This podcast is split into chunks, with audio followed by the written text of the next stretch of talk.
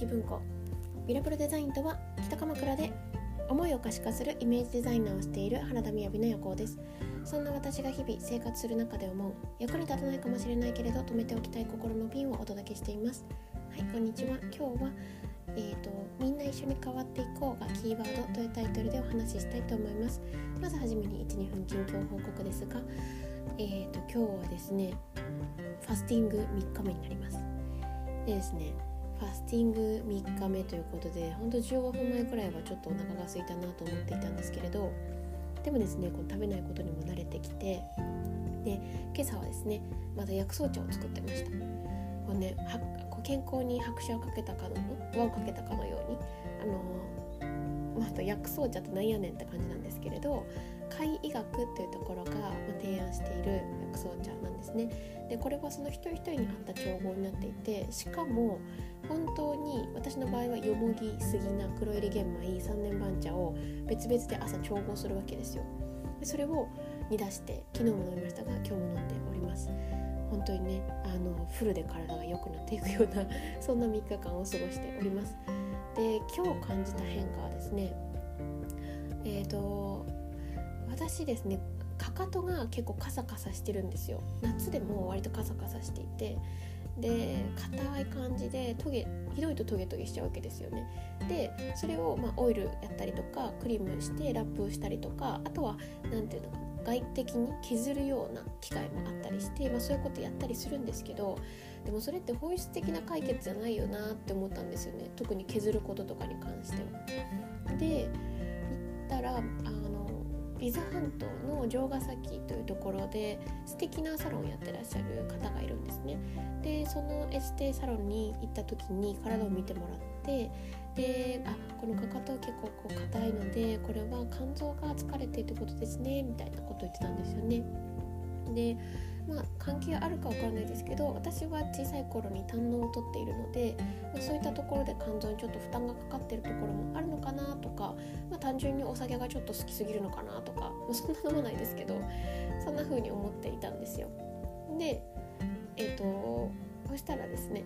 まあ、その時もあのウコンがいいのでウコンがちょっと入ったあのオイルを確か塗ってもらったんですよね。でいたんですけれども今朝起きたらかかとが割とツルツルしてるんですよ。えーって思いながらまあでも肝臓っていうところも絶対ねこの期間休まっているのでああ本当にきっと疲れていたんだろうなと思います。本当にですねあの今は母が、えー、ディプロマを取ったファスティングの指導のもと行ってますけれど私たちってすごい体の修復がをしたいんだけれども日々のこういう食べたものとかの処理で全然そっち側に手が回らない感じなんですよね。多分家の掃除とかで言うとあのこう毎日のね洗濯とか最低限の掃除をに追われてしまってじゃあ網戸が拭けるかって言ったらそんな網戸なんて拭いてらんないよみたいなそういう感じだと思うんですよ。まあ、なんで体の大掃除っていうような感じなのかなと思います。で本当に笑っちゃうのが、まあ、私は結構頭の中でですねああ食べたいなとかなんか特にこうコンビニに寄ったりとかする予定があるとあなんか揚げ物があるなとか見ちゃうわけですけれどでもですね体に聞いてみると全然ノープロブレムって感じなんですよね。びっくりみたいなぐらいあこんなになんか体だけ聞いていたらそんなに必要って言ってないのによくよく食べてたなっていうのも思うんですけれどまあ、そんな気づきがあるファスティングです。で今日のタイトルは「みんな一緒に変わっていこう」がキーワードというタイトルなんですけれど今日ちょうどですね11月30日の満月の日ですよね。で今日は双子座の満月ということで実は私は双子座なんですけれどもえっ、ー、と何だったかな情報とかコミュニケーション発信あとは言葉になんかこう良い作用がある時みたいですよね。でいうそういうところに関係していくのかわからないですが、まあ、特にあのいろんな言われがありますけれどもそういうなんか星のねことを感じてらっしゃる方々はこれからが、えー、来月冬至ぐらいから風の時代が始まるって言われていますよね。なんかこの200年ぐらい続いた土の時代っていうのが終わってみたいな話がありますけれどあれこれ星やなくて何なんだろう？ちょっとわかんないですが、まあ、そんな中でですねこうじゃあ今までの考えとまたちょっと違ってくるところもあるのかなっていう話の中で、えー、と最近大切だなと思っているのはこの「みんな一緒に変わっていこう」なんですよね。で実は私は思考の学校というところの認定講師の活動もしているんですけれど本当にあのこの数日ですね、えーと、私と母との関係の中でうんと、ま、めちゃめちゃ率直に言えば自分が母を大好きだったっていう気持ちにやっと気づいたんですよ。いや遅いやみたいな。でもですねあの何て言うのかなで何を言いたいかというと、まあ、この思考の仕組みの思考の学校の講座でもですね父さん大好きって思えていくと本当に人生がいい方向に行くよでもそこに素直に思えていないところがあるからじゃあそれはどんな風に思っているのかなっていうところをま見ていく講座なんですね。でっていうことは私はめちゃめちゃそのことについてお伝えしているんですよ。なんですけれどやっぱりあの理解というか玉ねぎの皮がむけるようにっていう表現で合ってるのかわからないですけれどこれまでと全然違った形での体感の変化とか心の変化があったんですよね。私はもうどうしてもなんか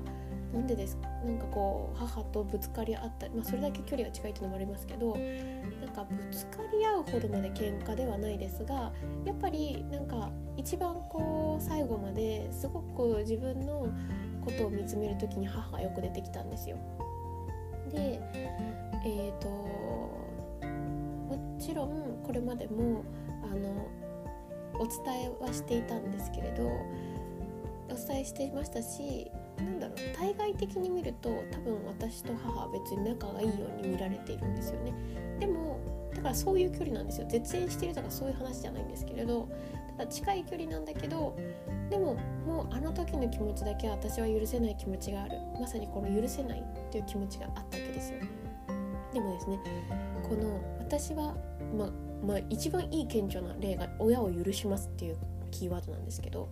これって実は要注意ポイントっていうことを思考の仕組みでは言うんですよね。うん、あの許す許されるっていう関係っていうことは被害者の意識と加害者の意識になっているよねっていうことなんですよね。なので本当の意味でこの許されるっていうところから手離れていく許すっていうところから手離れていくっていうことがまあ重要なんですけど、まあ、その許すも許さないもなかったっていう感じですかね。初めから大好きだったんじゃんみたいなあ、ま誤解してたんじゃんみたいな。なんか本当そこを試みていくとそうなっていくと思うんですけど、まあ、そのそこでですねどうしても私の中では許せないっていう気持ちがあったんですよ。そしてなぜ私は母を選んだんだろうっていうところまでねあのやっぱり疑問になってきたわけですよね。であのね長女さんとか、まあ、長女さんだけだけじゃなくていいんですけど感謝はしているっていうのは思考の仕組み的にめちゃめちゃ怪しいというんですね。感謝はしているって感謝してないんですよ。あの不満はないけれど好きじゃないみたいな。で不満あるんですね。でそのそれで言うとその、まあ、まさに感謝はしているとか好きではあるみたいな。なんかそんな感じが私の中にはやっぱり母に対してあったんですけれどこのファスティングの期間多分感じるっていう感情が、まあ、ダイレクトに感じやすかったからだと思うんですがあ私は本当にこの母を選んで母は好きで生まれてきたんだな大好きなんだなってことがすごいよく分かったんですよね。でそれをこう信じる信じるじゃないななんかそそこに行くっていうのは結構勇気がいたんですよねだってこれまでなかったことにしてこうしたかったこうしてほしかったこうしたいっていう気持ちがすごいありましたしその気持ちから得てきたことだってたくさんあるのでなんか今までの私を否定するのかみたいなのがね気持ちとして起きたんですけれどでもあのんなんかこういう時はですね私も実はこういうこれに近い体感をしていてもうでもその今まであったような感情がなくなってることは分かってるんですよね。ででも慣れてないんですよね。今まではちょっとギュッと握りしめて首根っこ掴んでるようなっていうのかな。なんかそういうのがあったのでえもうこれってないの？っていうのに動揺してるんですけどそういう時は私のおすすめは2日ぐらい置く。もうシンプルに置いておく。そうするとあのなんかだんだん入ってくるなっていうのは実は体感しているのであるんですよね。なのであのー、まあそんな体験がありましたということですね。で今回ねあの私はすごくあの体験講座とか基礎講座とかよりまたすっごい改めてお伝えできることがたくさんあるなと思ったんですよ。特にねあのどんどん楽しくなる仕事編っていう体験講座私開催してますけどめっちゃ今開催したいと思っているぐらい新しい発見があったんですよ。グレードアップしている。でまあそそういった時にですねうんなんか時にあこの回でこう音声でもお伝えしたことがあったかもしれないですけれどなんかこう完璧にならないとお伝えできないかって言ったらですねあの私も受講生だけだった時って分からなかったんですけど基本的に一番そのことで悩んでるから大体講師業してるんですよね。だから講師さんがもう完璧なことではなくって一番そのことに悩んできて一番苦しんだから講師っていうのをやっていてで完璧だってわけではなくてだけれどもしかしたらその方よりもあの一歩だけ先にちょっとこう見えた景色があってそれについて話しているでもその人はまたその次の一歩が見えてきてでもそれでいいんですよね。なんかこうキーワードはみんな一緒に変わっていこうっていう感覚かなと私は思っていてかそういうことが、うんと、時々ですね同じようにこう講師をしている方と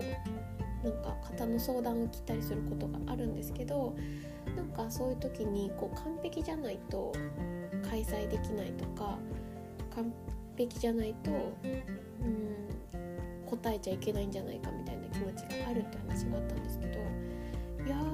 今自分の中にある体感としてはみんな一緒に変わっていこうっていうのでそこで自分のなんだろうじゃあまだ母に対して怒っていう気持ちがあったことがねバレても全然いいなと思っていてでまたこういう話をさせてもらってあそんなことがあったんだっていうことはなんかいいんじゃないかなって結構思うんですよね。こう肩肘張らないであでもこう一緒に変わっていこうっていうことに乗る人完璧なものを教えてっていう人じゃなくてあ一緒に変わっていこうっていうそういう船に一緒に乗りたいなっていう人とこうお話ができるといいのかなと思っています。はい。それでは皆さん良い一日をお過ごしください。バイバイ。